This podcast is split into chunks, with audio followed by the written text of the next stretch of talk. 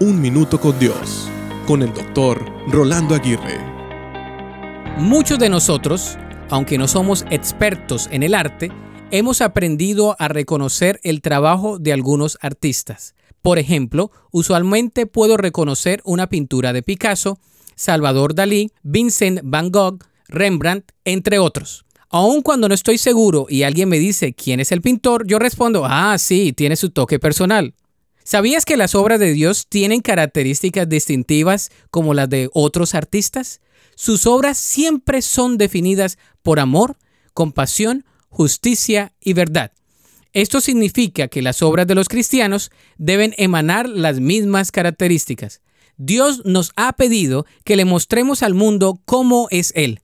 Vivamos nuestras vidas de tal manera que las personas puedan ver las obras de Dios a través de nosotros. La Biblia dice, ustedes son la sal del mundo, como una ciudad en lo alto de una colina que no puede esconderse. Nadie enciende una lámpara y luego la pone debajo de una canasta. En cambio, la coloca en un lugar alto donde ilumina a todos los que están en casa.